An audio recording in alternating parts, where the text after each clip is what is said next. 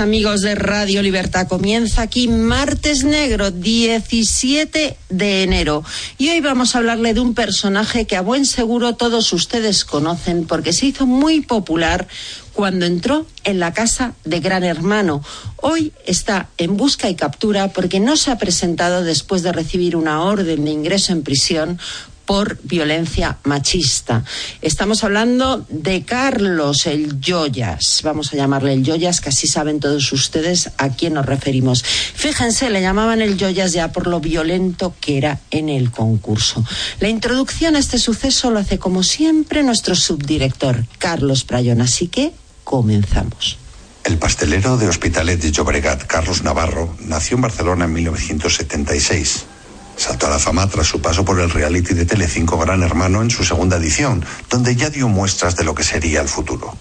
De hecho, fue expulsado de la casa de Gran Hermano por tener un comportamiento violento con Faina Betancourt, a quien conoció durante el concurso y que posteriormente sería su pareja y madre de sus hijos.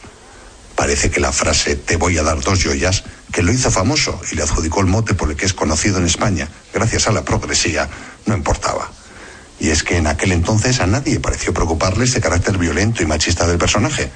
Carlos Navarro fue contratado como colaborador del programa Crónicas Marcianas, dirigido por Javier Sardá, entre 2001 y 2004, lo que le hizo muy famoso. Después colaboró entre 2008 y 2011 con otro periodista progre, llamado Jordi Évole. Lo hizo en el programa Salvados de la Sexta. En radio colaboró con los 40 principales entre 2010 y 2012. Eran sus buenos tiempos. Abrió junto a su pareja Faina una discoteca en Barcelona y hasta se dedicó a la poesía y a la música. En fin, tan conocido se hizo que Ciudadanos le fichó para participar en mítines y actos públicos, llegando a aparecer como cara conocida en el vídeo electoral de la formación naranja para las elecciones autonómicas del año 2012.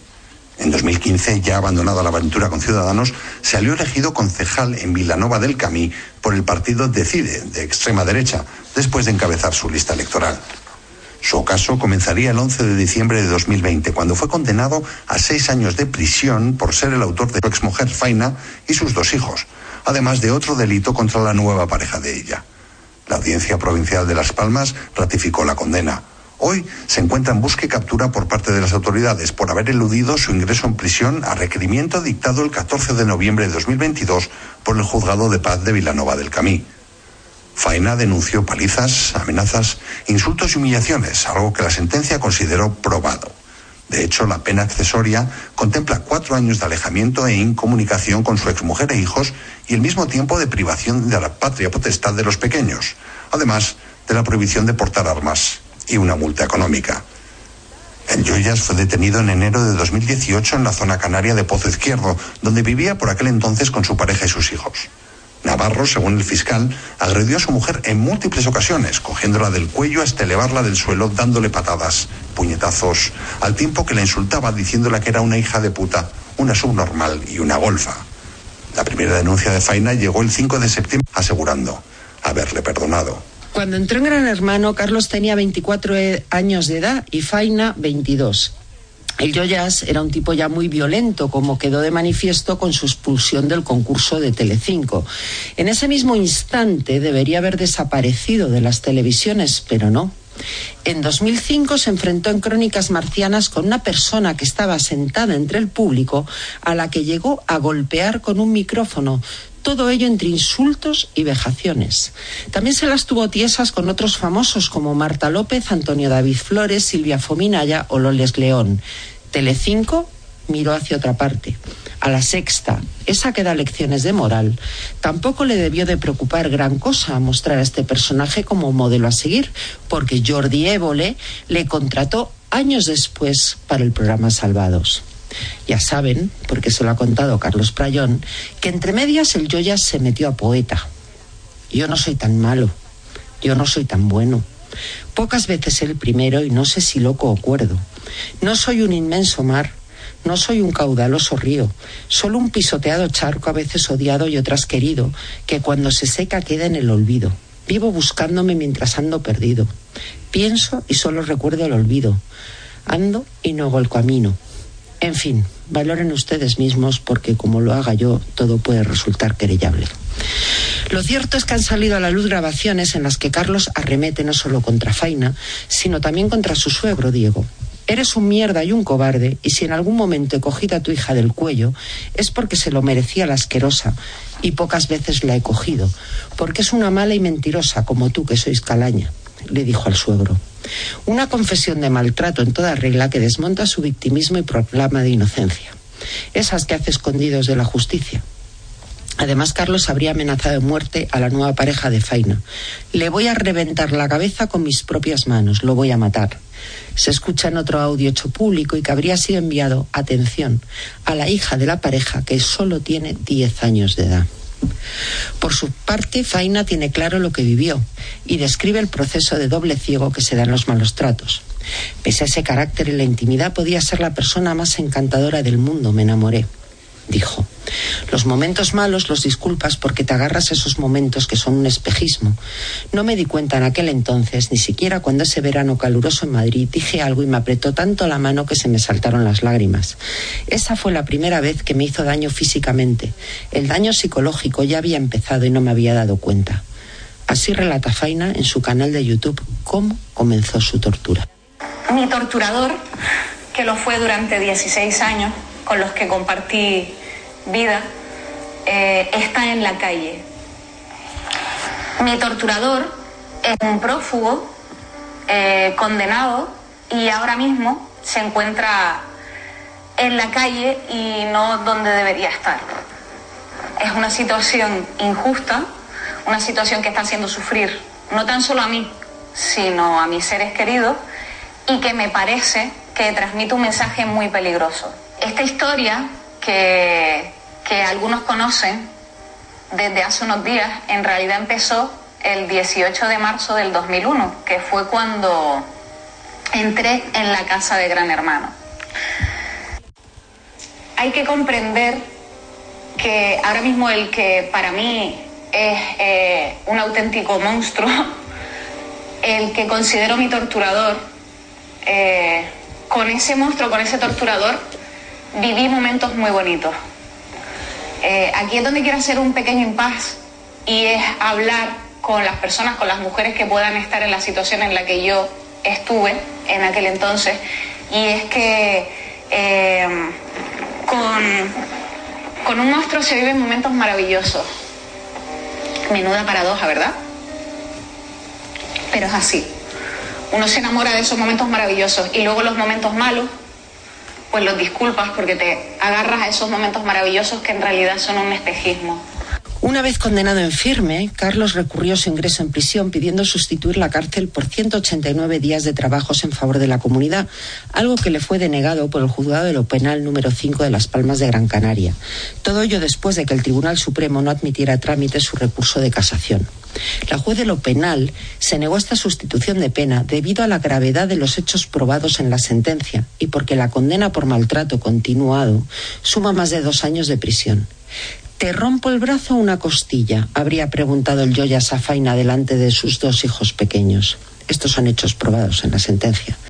Faina vivió lo que toda mujer maltratada, la aisló, controlaba su economía y le daba un trato degradante continuado, además de utilizar contra ella la violencia física. Faina relata así esos días de su calvario.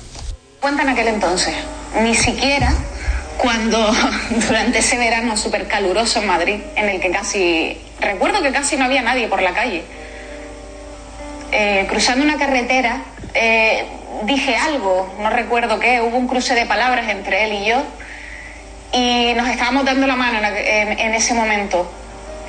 Cuando cruzamos la carretera, al escuchar algo que dije, me apretó tanto la mano que se me saltaron las lágrimas. Esa fue la primera vez que, que me hizo daño físicamente. Ah, pasan los años y yo me acostumbro a una serie de comportamientos. Me acostumbro a dejar de decir ciertas cosas, dejar de expresarme de cierta manera, dejar de hablar con mucha gente. Me acostumbro porque pienso que si dejo de comportarme de cierta manera, de decir ciertas cosas, mi torturador va a dejar de serlo. Cuando hablas, cuando te expresas y te reprochan el hablar de esa manera o el expresar esa idea y se enfadan contigo, piensas que si dejas de hablar así o dejas de decir lo que piensas, esa persona cuando se enfada mucho y hay empujones y hay insultos y te quedas destruida durante incluso días, de pronto todo vuelve a ser maravilloso. Esa persona que te ha insultado, que ha hecho que estés así durante días, se convierte otra vez en un ser de luz. Perdona, perdona. A ver, tienes la culpa tú, que eres tú la que me provocas, pero si, si te comportas, no pasa nada. La violencia se incrementó después de nacer los dos hijos de la y la joven decidió separarse en el año 2017 y mudarse a Gran Canaria, lugar al que la siguió desde Barcelona. No me dejaban ir a lavar el coche a la gasolinera, porque me decía que ponía poses y eso no era aceptable, cuenta ella. No extraña, por tanto, que la justicia aplicase a Carlos la pérdida de patria potestad de los niños, que es una medida excepcional que los jueces solo aplican en casos muy contados. Carlos ha concedido recientemente una breve entrevista al diario El Mundo, en la cual niega los hechos por los que ha sido condenado, lo que abre un interesante debate que vamos a tener hoy aquí, acerca de si los medios deberían darle cancha a este tipo de personajes. A día de hoy, el Yoya sigue fugado y Faina está desolada.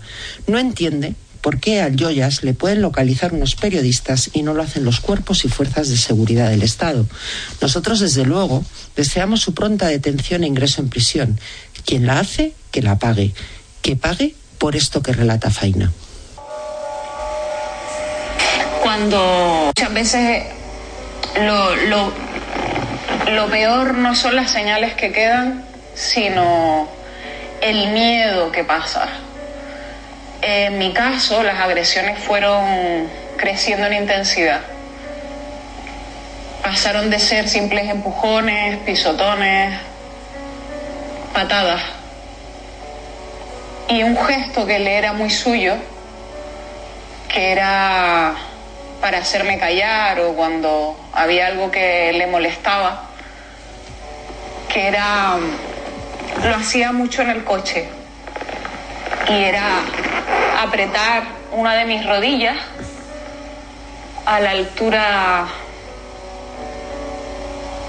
de la articulación y presionar con los dos dedos hasta que me hiciera daño y me callara.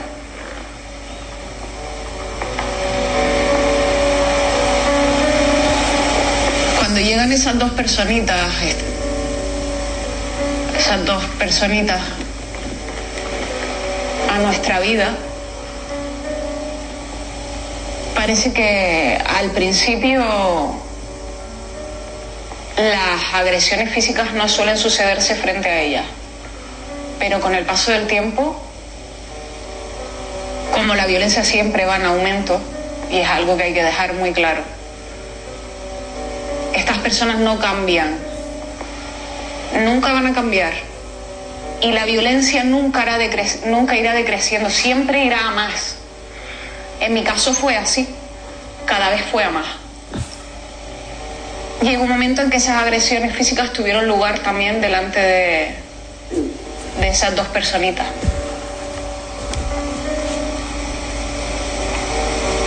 El miedo, el miedo es algo constante. Y hoy vamos a analizar el tema de Carlos El Yoyas con el periodista, periodista digital, con tertulio en Telemadrid, Hugo Pereira. Muy buenos días, Hugo. Muy buenos días, un placer estar aquí contigo, Almudena, y con mis compañeros.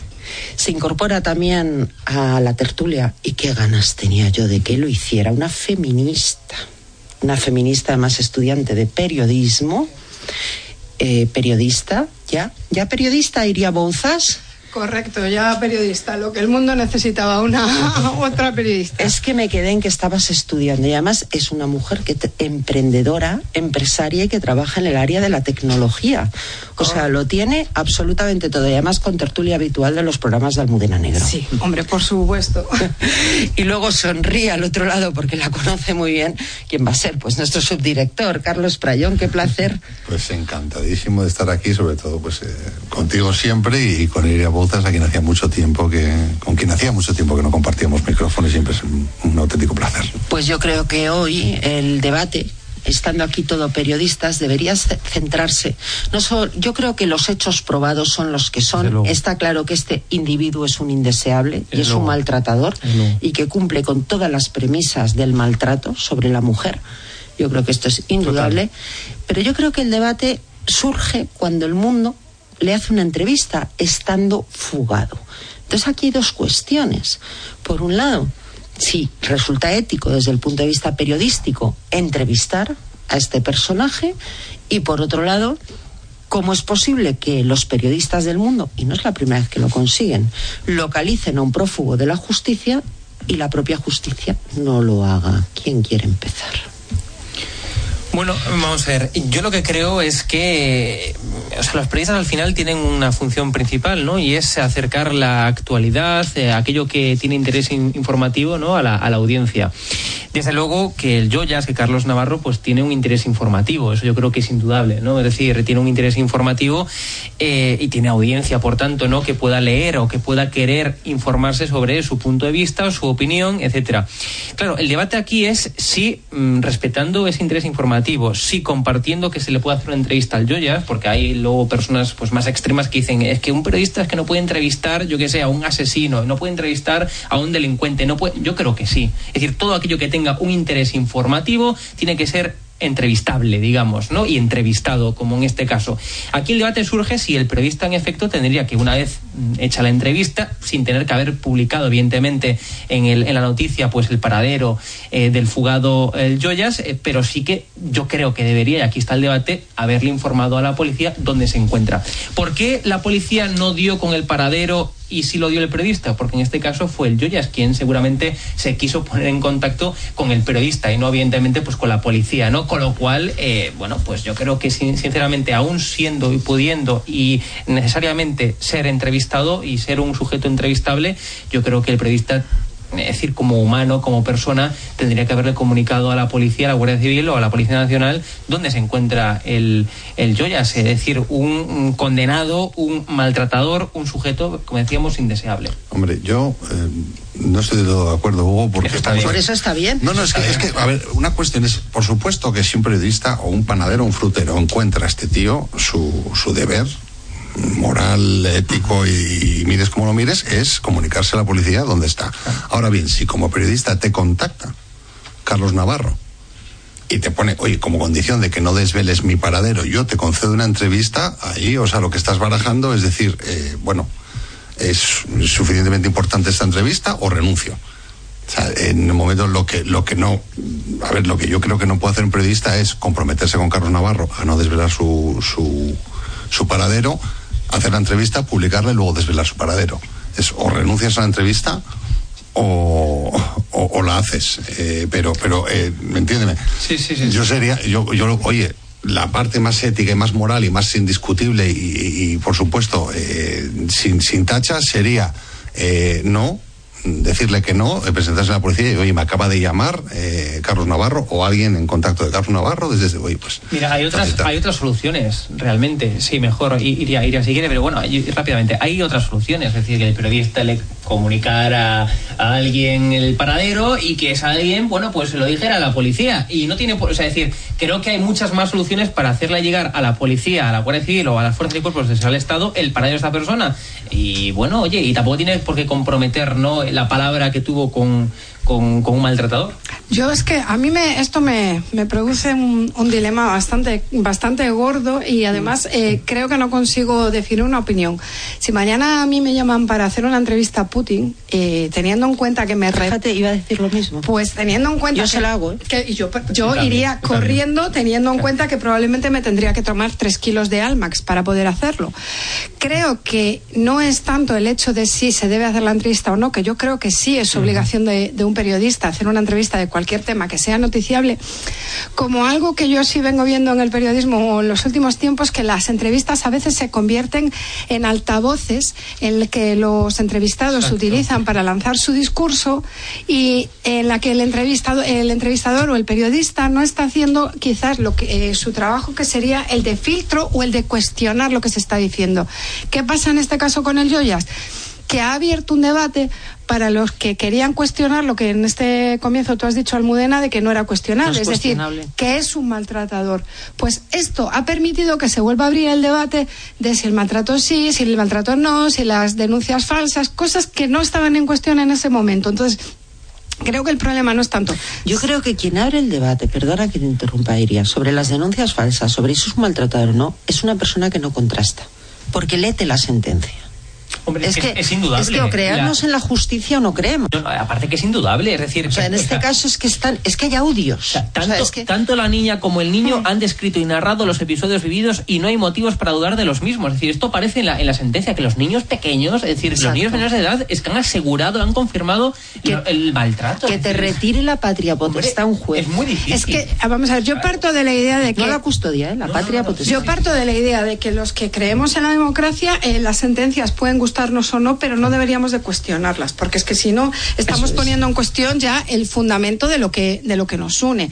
Pero sí es verdad que creo que nuestra como nuestra o sea, nuestra obligación como periodistas y perdonadme y no os ofendáis ninguno, loros, porque al final somos loros o somos altavoces de lo que quieren decir. Yo creo que en esta entrevista de, del Joyas se debería de haber confrontado muchísimo lo que se estaba diciendo. O sea, yo lo escuchaba hablar. Tú haces una crítica a la entrevista masaje sí, sí, que sí, se le hace al Joyas. Totalmente. Fíjate que yo voy a estar de acuerdo contigo, pero también te voy a decir una cosa. Sí.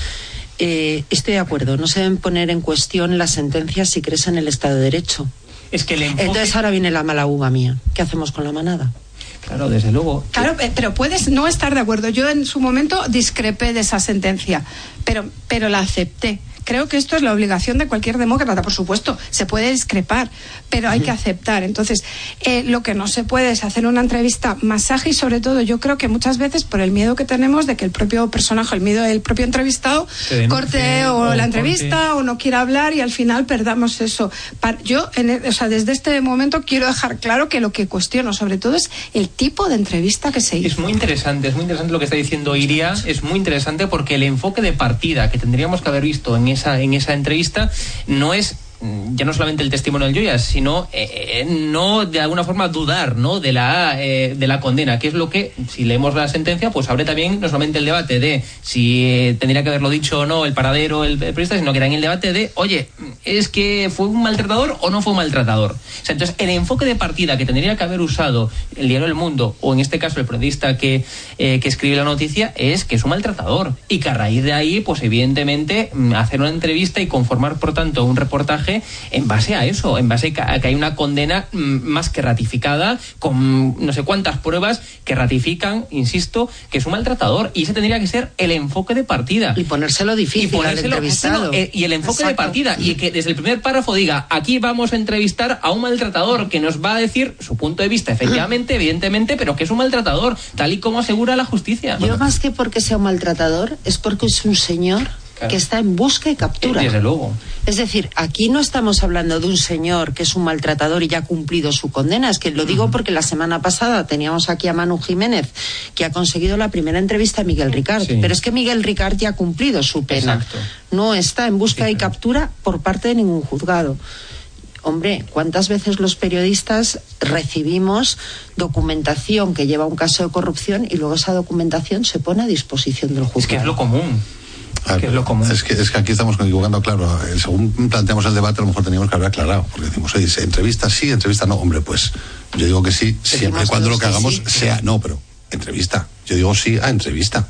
No, masaje. Sí, a ir ahí y mm, poner mi medio de comunicación a disposición de un maltratador para que cuente su versión de los hechos sin que yo tenga nada que poner un par de comas y corregirle unas faltas de ortografía, pues eso, eso no, nunca, jamás. Y con un delincuente fugado de la justicia, pues mucho menos todavía.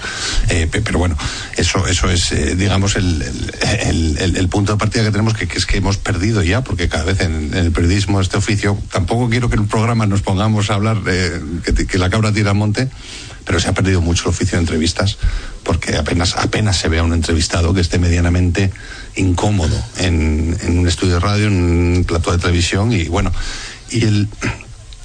¿Los este entrevistados tienen que estar incómodos o te cuentan más si están cómodos? Te lo digo porque yo tuve el honor hace muchos años de hacer un programa con Jesús Quintero, con el loco de la colina y luego pues tomarme algo con él y él me decía, fíjate, el entrevistó al arropiero, ¿eh? sí, sí decirme que lo más importante era crear el clima de comodidad para el entrevistado porque entonces te contaba lo que no quería contar. Es que yo creo que no es incompatible. No, lo digo porque ya que estamos pero, no, es, incompatible. Pero hay que hacer las preguntas duras. Claro, pero no es, no es incompatible crear un clima evidentemente, bueno, pues eh, confortable para que se cuente pero sin perder la noción de que eres un periodista y de que tienes que hacer preguntas y de que tienes que extraer información que mm, de, una forma Tú habitual que sacarle lo, que no te quiere contar. Claro, porque pues eso es una entrevista. A ver, si no, eh, no, habría una entrevista. Si el, invitado lo contara de por sí, no habría entrevista. El arte de la entrevista es ese. Tirar, tirar, tirar y aflojar, tirar y aflojar, porque si tiras mucho, eh, se te levanta y se te va. Y si tiras poco, en vez de una entrevista, haces un, masaje. Lo más inteligente suele ser ser muy amable al principio y luego meterle el palo. una vez que está cómodo. O ir, combinando. Claro, el, problema con este tío es que los medios de comunicación siempre le han llevado en palmitas. es que eso es otra cosa. este tío es, un tío que, se sabe que es violento y Jordi Évole le contrata. Años después, eh, después de que este señor agrede a un señor que está en el público en un programa de crónicas marcianas. Vamos a ver.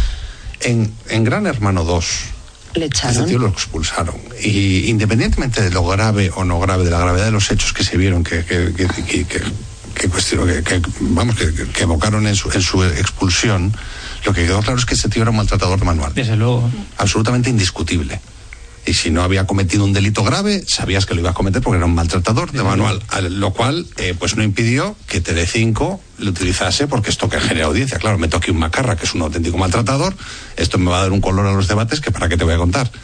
Y luego ya, el paso ya definitivo, cuando Jordi Évole encima ya te lo pone de macarrilla entrañable o sea, ya, el blanqueo absoluto eh, y, lo lleva habitualmente a salvados de, personaje como y además es que para la época de Salvados ya, ya había ya no solo teníamos lo de Gran Hermano sino que ya tenía varios casos en los que había demostrado que era un tío con y problemas que y tal. todos sabemos que, que, al final hay una parte de, frontal que es la que se ve en la pantalla y una parte trasera en la que todo el mundo en Mediaset sabía el carácter que tiene este tío este mm, señor tenía problemas con todos sus compañeros ha tenido conflictos era una persona que además generaba eh, miedo entre sus propios compañeros entre empleados entonces al final que la misma cadena, pues que intenta hacer pedagogía, ¿no? Tú antes me presentabas a Almudena como feminista, que lo soy, de la violencia vicaria, de... Y bien orgullosa de serlo. Y bien orgullosa que estoy, pero que la misma cadena que hace, que pretende hacer pedagogía y enseñarnos a todos cosas de, como estas, como la violencia vicaria, eh, estás blanqueando la figura de un maltratador. Bueno, es que estamos hablando de una cadena donde se ha emitido una violación en directo, ¿eh? Bueno, es, lo digo. es que estamos hablando de una cadena que en estos días han estado anunciando una Todo vale por la audiencia que están anunciando una serie que al final es la Pero yo creo que eso, fijaros, está cambiando. Ya evidentemente estos episodios son recientes, ¿no? Pero en términos generales, si hablamos de los medios de comunicación, lo podemos ver incluso hasta las tertulias políticas, ¿no? Antes, eh, antes la sexta noche, por poner un ejemplo, era el grito pelado.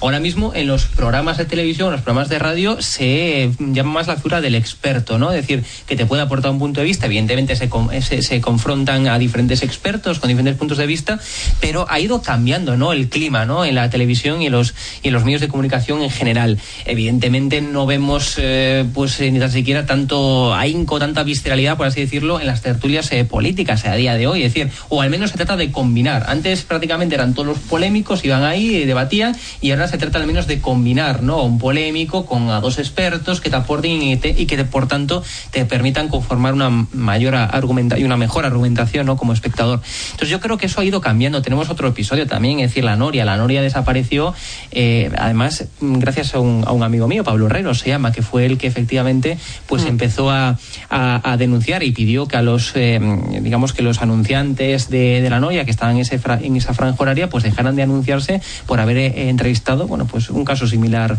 un caso similar a este, ¿no? Y mm, yo creo, insisto, que ha ido cambiando. Los medios de comunicación, estos son episodios recientes, pero no creo que es lo habitual en que estamos los cuatro de acuerdo en que la entrevista sí. La entrevista sí. Porque tiene interés. Yo ahí estoy de acuerdo.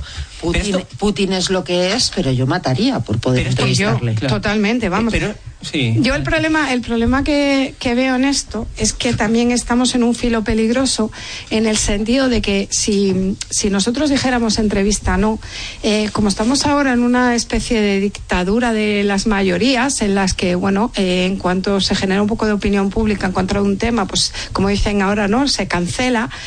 El problema que tiene es que me da la sensación de que si los propios periodistas no defendemos el hecho de que los temas noticiables los tenemos que trabajar y los tenemos que, hacer, al final nos vamos a ver eh, dirigidos más que por, por, nuestro oficio, por nuestros editores, por nuestros directores, por la, pues por Twitter o por las redes sociales o por opiniones mayoritarias. Entonces al final yo dejo el periodismo, si me dirijo eh, Twitter. Claro, es lo que nos faltaba. Entonces mañana que mañana dirán que no entrevistemos a a dictadores como Putin, pasado que no entrevistemos a, delincuentes, eh, eh, bueno... o luego que no entrevistes a David Summers porque tenía una canción que era Sufre Mamón. Exacto, entonces al final terminaremos entrevistando, pues que la verdad no sé, al panadero de la esquina sobre la masa madre. depende. Bueno, al final depende de quién sea el panadero. Lo más, importante siempre son los enfoques ¿no? que, uno use, o sea, ya no es la entrevista como tal, sino el enfoque de la, de la entrevista. Y yo sinceramente, decir, yo El Mundo es un periódico que leo habitualmente, es un, eh, con grandes eh, profesionales y además es uno de los medios, insisto, que con los que más me informo y me encanta, pero yo creo que el enfoque en ese artículo, en esa entrevista, fue erróneo. O sea, ya, y no estamos, y no estamos hablando de la entrevista. Por haber conseguido la desde luego, desde luego. A mí no me gustó la entrevista. Pero el enfoque está mal. o sea, evidentemente. Es que a mí me dio la sensación de que pasó un poco como cuando en vez de llamar tú a un político, el político te llama a ti porque quiere contarte algo y te cuesta ser más crítico o ser más ácido, pues me da la sensación de que fue por ahí un poco el tema, ¿no? Eh, este, este personaje, es que no me apetece ni llamarle persona, este personaje quiere que, le haga una entrevista y en cuanto apriete un poquito, pues eh, probablemente o no me la dé o se vaya. Pues yo creo que en estas situaciones es mejor decir, vale, pues no.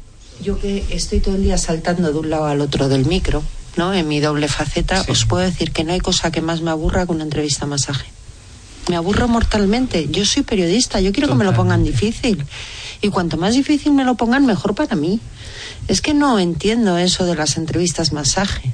Y además yo creo que a, cualquier, sobre todo, fíjate, en el tema de los, el otro día, que no tiene mucho que ver, pero veía una entrevista de Feijóo en la que me parece que estuvo brillante. Pero no vamos a hablar de política. No, no, no, ¿eh? no, pero me refiero Aparte que... son dos temas diferentes. No, no, pero que a lo que me refiero es que sudó tinta china, pero salió. Entonces yo creo que a los personajes hay que hacerles, eh, no sudar tinta china, porque hay ocasiones en las que no.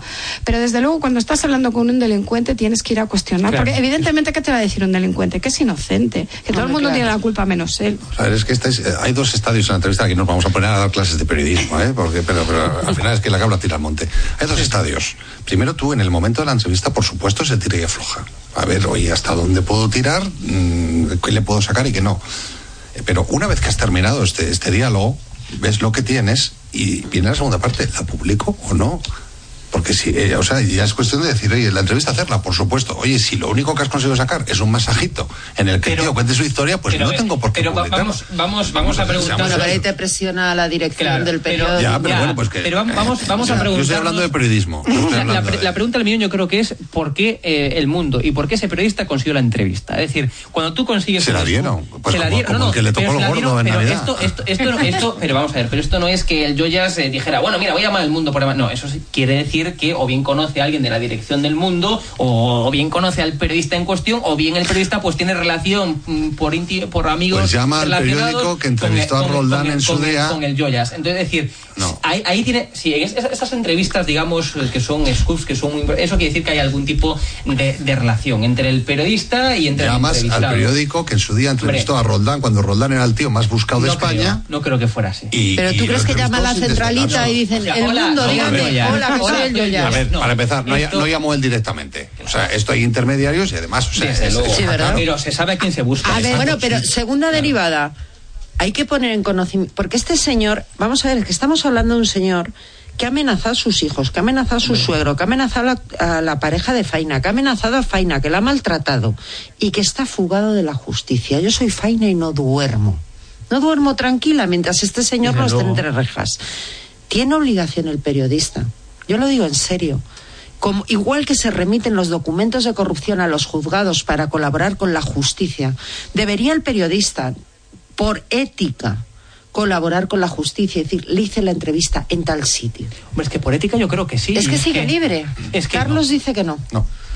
No, no, porque lo expliqué al principio. Es decir, eh, tú, o sea, pero tú puedes negarte a aceptar esa condición. No, no, no, exacto, tú te puedes negar a aceptar la entrevista. No, no, yo si no puedes velar tu, tu paradero, pues no te entrevisto. Pero vamos a ver, que insisto, que hay otras, formas. decirte, o sea, comprometerme yo con el intermediario, con quien sea, dar mi palabra de que no voy a desvelar y luego... Yo le pongo un intermediario al intermediario, fíjate. yo, yo, entrevisto, yo entrevisto al Joyas. Y es tu último scoop. Yo, entrevisto... Y es tu último scoop. Yo entrevisto, Tus fuentes no te vuelven a llamar Yo entrevisto al Joyas y a ti mm, en privado te cuento, mira, está en tal sitio y tú eres el que denuncias.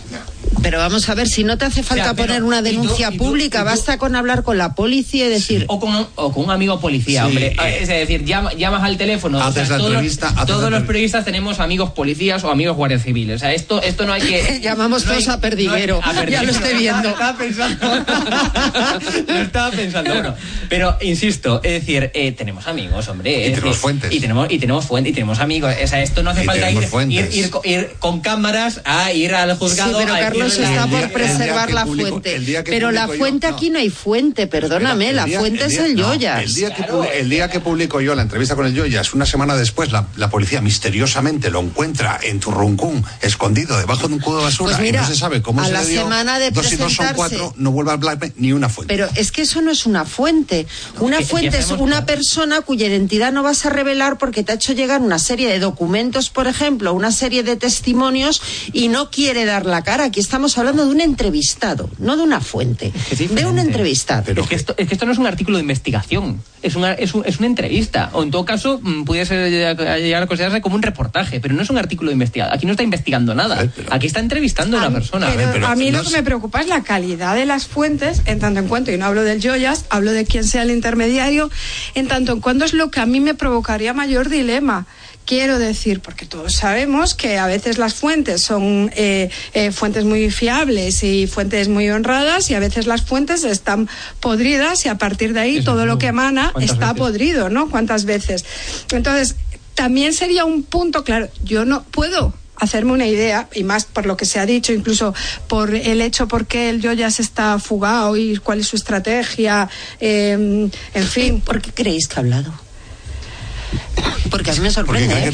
Yo, creo, que tiene razón. Pero él está convencido de que. Pero él no sabe que pegó a su mujer. pero si, pegó a su, si pegó a su mujer en televisión y le hicieron un héroe, le hicieron con tertulio de, de crónicas marcianas y luego le hicieron personajillo de salvados. Es que, aquí se suma, es que este es un caso muy. Tiene usted razón, señor. Este efectivamente, es que lo que está diciendo Carlos es que es fundamental. Este es un caso muy peliagudo porque se junta un maltratador con todo, evidentemente, lo que conlleva ser maltratador, es decir, de, tener problemas también psicológicos, eh, a, a estar engrandecido por la fama. Que la fama hace mucho daño. Es que, que, la, que la fama hace mucho daño. Y es que este, y es que este es un maltratador, pero con fama. Ojo, cuidado, ¿eh? Es que esto es muy Este señor está en un claro delirio narcisista. Todos los psicólogos, cuando hablan de lo, lo que se llama el perverso narcisista, que además este señor, vamos, si hiciéramos un checklist, cumpliría todos los, los puntos. Totalmente. Este señor ha llegado al, al delirio que tienen los narcisistas, que pierden, o sea, disocian y pierden el contacto con la realidad, pero aún encima televisado y aún encima con el feedback y con el, la gratificación que te da la fama y, que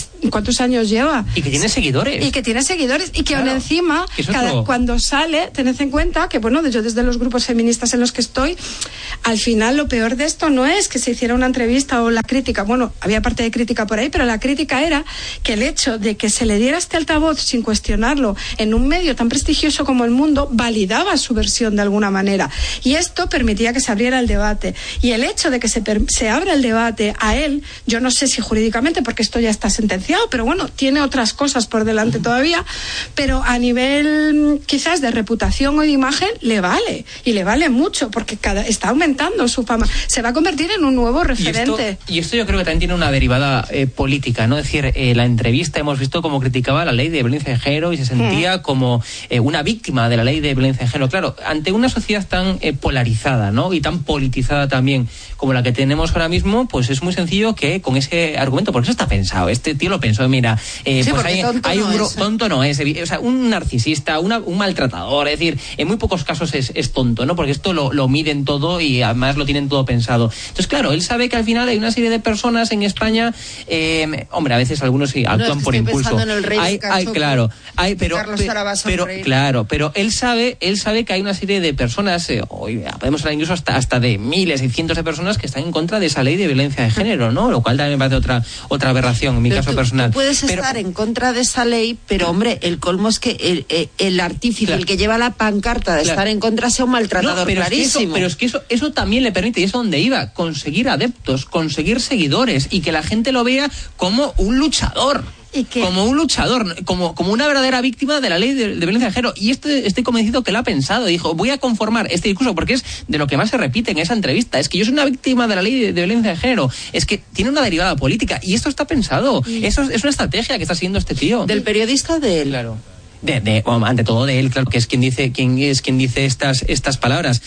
Pero bueno, insisto, es que también una derivada política importante que no podemos olvidar y es que está intentando conseguir adeptos por, en ese sentido. Yo voy un paso más, eh, llegando al punto de que todo esto está planificado y además es que no tengo ninguna duda. ¿Hasta qué punto no puede estar pensando, bueno, pues en un supuesto, bueno, estamos en proceso electoral y tal, en un supuesto eh, cambio de gobierno, en el que yo me convierto en el adalid de soy la víctima de una profunda injusticia? Puedo llegar a. Yo tengo una condena de Bueno, de momento tiene que entrar en prisión, ¿eh? Claro, pero vamos a ver, yo tengo una condena de seis años si en un año, año y medio pudiera conseguir un indulto. Por ejemplo, no digo que pudiera pasar, digo que en su cabeza puede estar valorando, porque su cabeza está totalmente ida. Si yo me convierto en el nuevo eh, representante de todos los que están en contra de la ley de violencia de género, eh, de toda la gente que está ya enfadada. es lo que busca, yo creo. Yo ¿eh? creo que es lo que está buscando, sinceramente, es, ponerse al frente. Y le ha salido bien, porque fíjate, yo, yo soy crítica con la ley de violencia, porque creo que tiene algunos aspectos, otros me gustan, pero tiene algunos aspectos que no me gustan nada. Pero vamos, es que no se me ocurriría hacer seguidismo el Joyas en mi vida. Pero si es que lo hemos visto todos desde la primera vez que fue a la televisión. pero no es representativo. Que es un energúmeno. No es, representativo, no es representativo Almudena, pero si tú lees eh, Twitter eh, y lo que los comentarios todos que se han vertido a raíz de esa entrevista, es que hay mucha gente que dice, es que es una víctima de violencia de género. Denuncia falsa, denuncia falsa, víctima de violencia de género. Pero es eh, que ahí entramos en el tema de la politización de la violencia sobre la mujer. Porque si yo ahora mismo digo, fíjate, han violado a una mujer. Nadie se le ocurre decirme también violan a hombres y resulta que es así.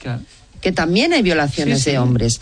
Pero si yo digo han maltratado a una mujer, inmediatamente me saltan 30 idiotas, porque son idiotas, diciéndome también maltratan a hombres, que ya lo sé. Pero una cosa no justifica Que ya lo sé, pero es que el tema de la violencia sobre la mujer se ha politizado. Me da igual desde qué lado. Pero se ha politizado hasta tal punto que al final yo creo que Iria tiene razón, que la estrategia del Yoyas es colocarse a la cabeza de la pancarta contra la ley de violencia de género. Pero de momento se va a tener que ir a la cárcel. Hombre, claro, desde luego. ¿Por qué no lo han detenido? Es que como miremos, como miremos Twitter, entonces vamos a ver una foto de España, una foto de España que no mola nada. Vamos a ver, no, tú diste la clave, Hugo. Nuestro problema es la polarización. Claro. Porque tú tienes una serie de personas, una minoría, ¿eh? Una, una, una sí, pero que hace mucho minoría. No, no, no. Al contrario, estoy hablando de, otra minoría incluso más minoritaria. Ah. De personas que son críticas con la ley de violencia de género, pues por cosas tan, tan raras como que la ley de violencia de género carga, invierte la carga de la prueba. Por ejemplo, es mi caso. Como que, exacto, como que establece el delito de autor, como que tiene una serie de, de taras eh, legales que son totalmente contrarias a derecho, que la convierten en una aberración legal. Pero esos son cuatro. Luego, por debajo de eso, tienes la polarización de España y tienes a un montón de. El negacionismo de la violencia de género, que si cabe, eso es lo grave. es que lo de la ley, oye, pues en términos legales se puede debatir, por supuesto, y puede decir, mira, yo creo que atenta contra la presunción de inocencia del hombre. Vale, pues se puede debatir legalmente eso, desde luego. El problema aquí es que hay negacionistas de la violencia de género, que dicen que la violencia de género no existe. Eh. Cuando hemos visto que ya este año 2023, pues ya creo que hay cuatro mujeres asesinadas cuatro en lo que, llevamos hoy que estamos vamos llevamos pocos pocos pocos días del mes de, del mes de enero y cuatro mujeres asesinadas ya. Pero cómo se puede negar la violencia de género cómo se puede negar un hecho que venimos arrastrando ya desde hace siglos y siglos atrás que es la marginación de la mujer eso solo se puede negar a través de la ideología. Yo creo que aquí la gran triunfadora tiene nombre y apellido se llama Shulamit Firestone y es una feminista postmarxista norteamericana que explicó cómo había que transmutar la lucha de sexos el feminismo en la lucha de clases, en la lucha de sexos. Y al final, los radicales de un lado y los radicales del otro están metidos en una lucha de sexos y les importa entre sí las mujeres. Yo, es que, creo que sois muy generosos todos, de verdad os lo digo. Yo eh, tengo un, mantra y es que gestiono fatal la estupidez y a mí es que lo que me da la sensación es que dentro de esta polarización, que las cosas se han simplificado y la estupidez se ha democratizado de una forma que, es insoportable. Pandémica. Pandémica, totalmente. Mm. el yoyas eh, se convierte en el referente perfecto para un montón de imbéciles. Quiero decir, es un referente claro que dice las cuatro consignas que no te, vamos, no tienes que dedicar ni media neurona para analizarlas. Pobrecito, la, mucha gente, estoy convencida, que ha apoyado al Yoyas en redes sociales y que ha dicho que es una víctima sin leerse la entrevista, porque claro, leer más de 40 palabras seguidas probablemente les produzca dolor de bueno, ni han leído el titular. No, claro. o sea, pero es que ahora mismo nadie lee las noticias ni las entrevistas ni nada. Es decir, aparte que esto, los que controlamos un poco de medios digitales y tal, se puede ver el scroll, ¿no? Es decir, cuántas cuántos número de personas pues llegan al final de la noticia y es mínimo. es decir, es que de hecho ya no ponen ni banners de publicidad en los digitales abajo de todo, si ustedes se dan cuenta. Es decir, porque ya no, como no nadie va a leer eso, nadie va a llegar hasta allá hasta eso ni se cotiza. Yo cuando alguna vez tengo un compañero que quiere enviarle a un digital un artículo de mil palabras, digo, pero ¿tú crees que alguien lee más de 250? No, hacen falta 400. no, no, te piden 400 palabras porque eso posiciona en Google y ya está. A partir, a partir de las pero, palabras. Pero tienes que ser consciente que te van a leer 200. No, no, 100, 100. Es decir, que ese viene siendo el, primer párrafo, el titular y el primer párrafo, 100, 120. Y, y dependiendo de tu público objetivo, algunos entenderán la mitad. Oye, pero entonces yo voy a hacer, como nos quedan, señores, es que nos queda un minuto y yo quería preguntar si aquí todo esto de del Joyas y de haberlo hecho famoso es culpa de los periodistas que lo ensalzan o de la audiencia que lo sigue. Esto va a haber que tratarlo en otro programa. Lo digo porque me está diciendo Alex, nuestro técnico, que es el que hoy manda en este programa, señores, que nos lo hemos pasado también, pero que el tiempo se está ¿eh? terminando. Increíble van a volver, iría. Hombre, por supuesto, cada vez que me llames, ahí aquí te quiero firme. Ahí todos los programas. Hugo, tú tienes que volver también, ¿eh? porque la crónica negra da para mucho. Muchísimo. Y ¿eh? la gente no es consciente de que la crónica negra es el estudio de la naturaleza humana. Y a partir de ahí se entiende absolutamente todo. Carlos lo sabe muy bien, ¿verdad, querido subdirector? por supuesto, por supuesto, un placer. Hoy ha sido una maravilla, una maravilla de programa. Una maravilla. Pues señores, hemos terminado, hemos hemos hablado poquito del Joyas, bastante de periodismo, pero yo creo que era una reflexión que hacía falta hacer. Por nuestra parte, quiero terminar, como hemos empezado, diciendo que espero que capturen, que detengan y que metan en prisión a cumplir sus seis años a Joyas, porque no tengo ninguna duda es un maltratador y un energúmeno. Señores, sean muy felices, como les digo siempre, no sean buenos del todo, que es un rollo patatero, sean un poco traviesillos y la semana que viene, aquí en Martes Negro, hablaremos de los asesinatos cometidos por otro energúmeno, por Tomás Jimeno. Muy buenos días.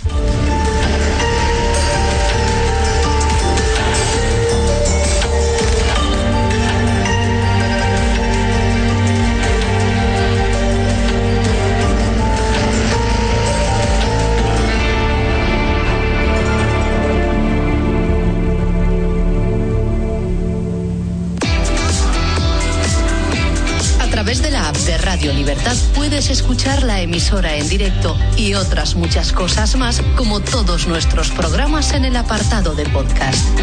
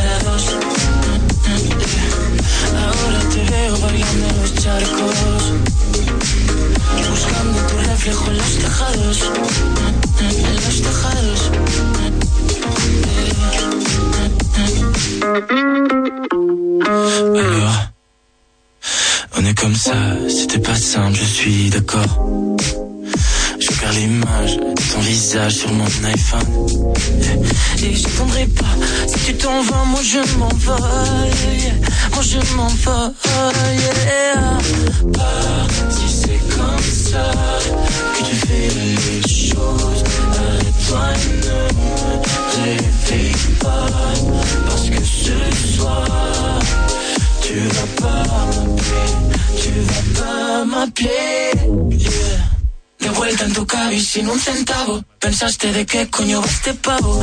Cuando tú, cuando yo, antes éramos más que enamorados. He vuelto a pecar por no serte claro.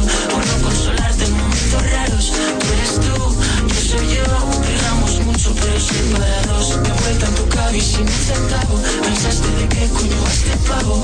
Cuando tú cuando yo antes éramos más enamorados. He vuelto a pecar por no serte claro por no consolarte en momentos raros. Tú eres tú yo soy yo pegamos mucho pero separados.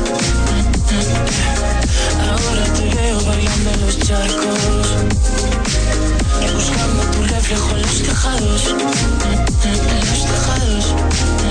En los